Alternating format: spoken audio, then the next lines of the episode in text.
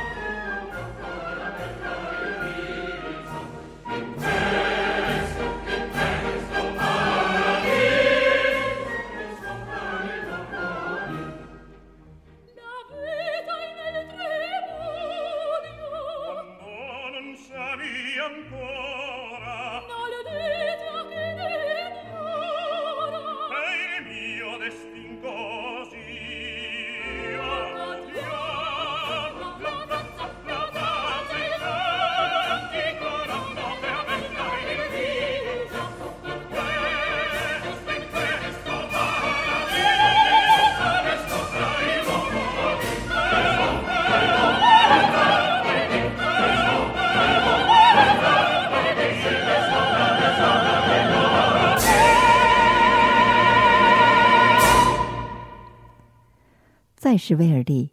是听到歌剧《那不科》中希伯来奴隶的合唱，飞吧思想，乘着金色的翅膀。《那不科》算不上是威尔第最优秀的作品，但是这曲合唱，却因为它优美的旋律、感人肺腑的情感而备受人们喜爱。或许它就如同金色的翅膀，承载着自由的思想，永远翱翔于人们的心灵深处吧。一九零一年，当威尔第去世时，米兰有数万人就是哼着这首歌，为他送葬的。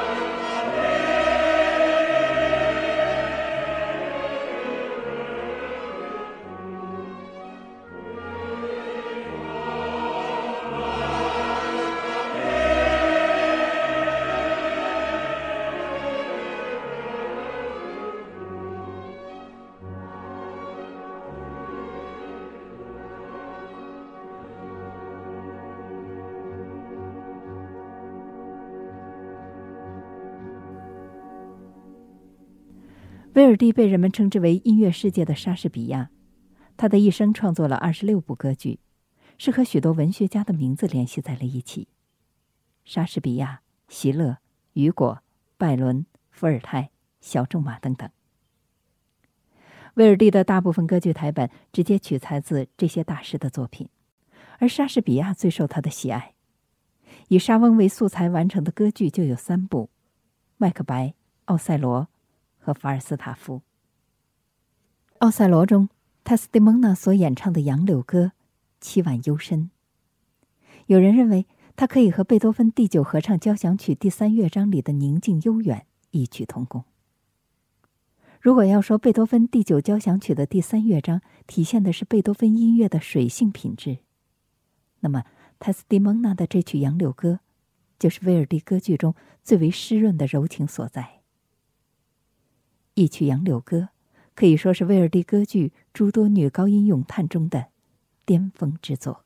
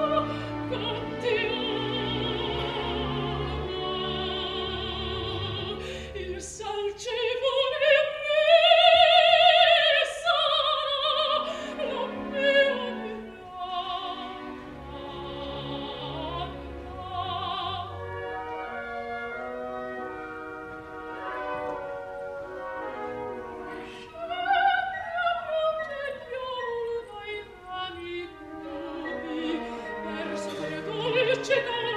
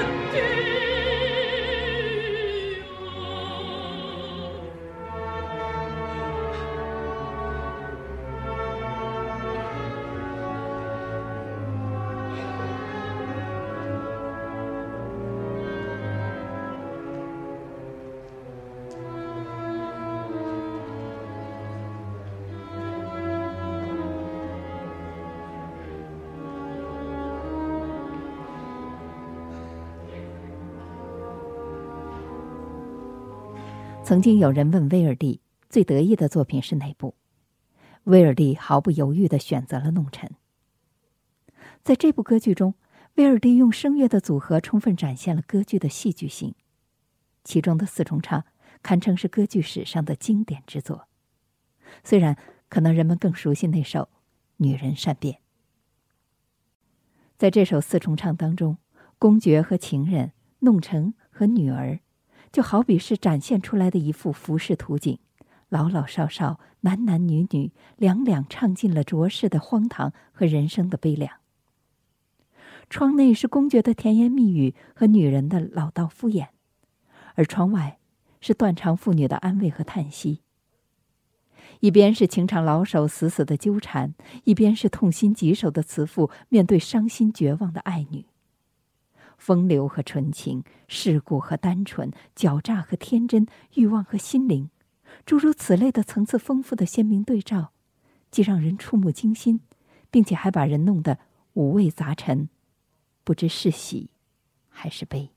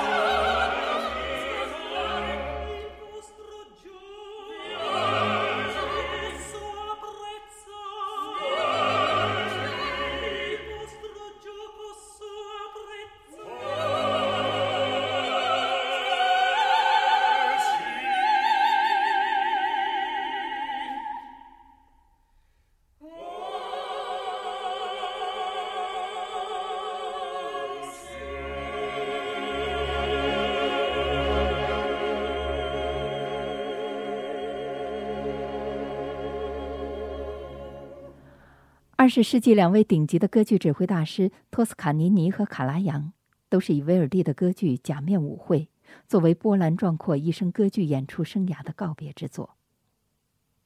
在这部歌剧当中，威尔第把俗不可耐的宫廷谋杀情节变成了一部出类拔萃的现实主义歌剧，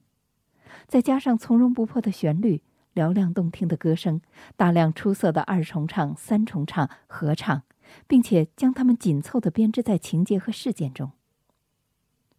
歌剧《假面舞会》中奔涌不已的灵感、辉煌明媚的旋律、变幻莫测的人物性格，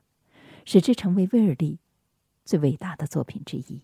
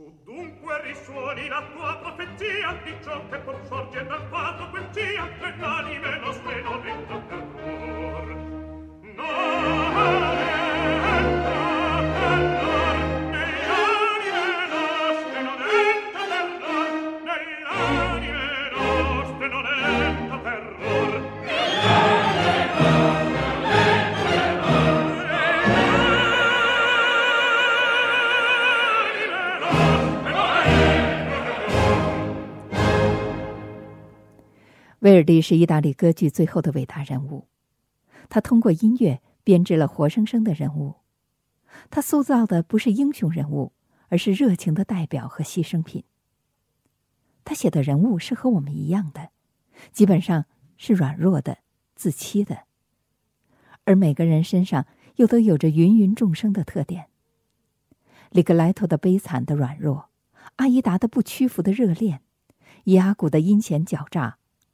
奥赛罗的执着、盲目的嫉妒，以及阿苏塞那疯狂的报复之心。威尔第在歌剧音乐中把这些人的永恒不变的要素提供给了我们。他证实了歌剧的本质，在于把文学勾勒出的人的感情，演绎为纯粹的音乐。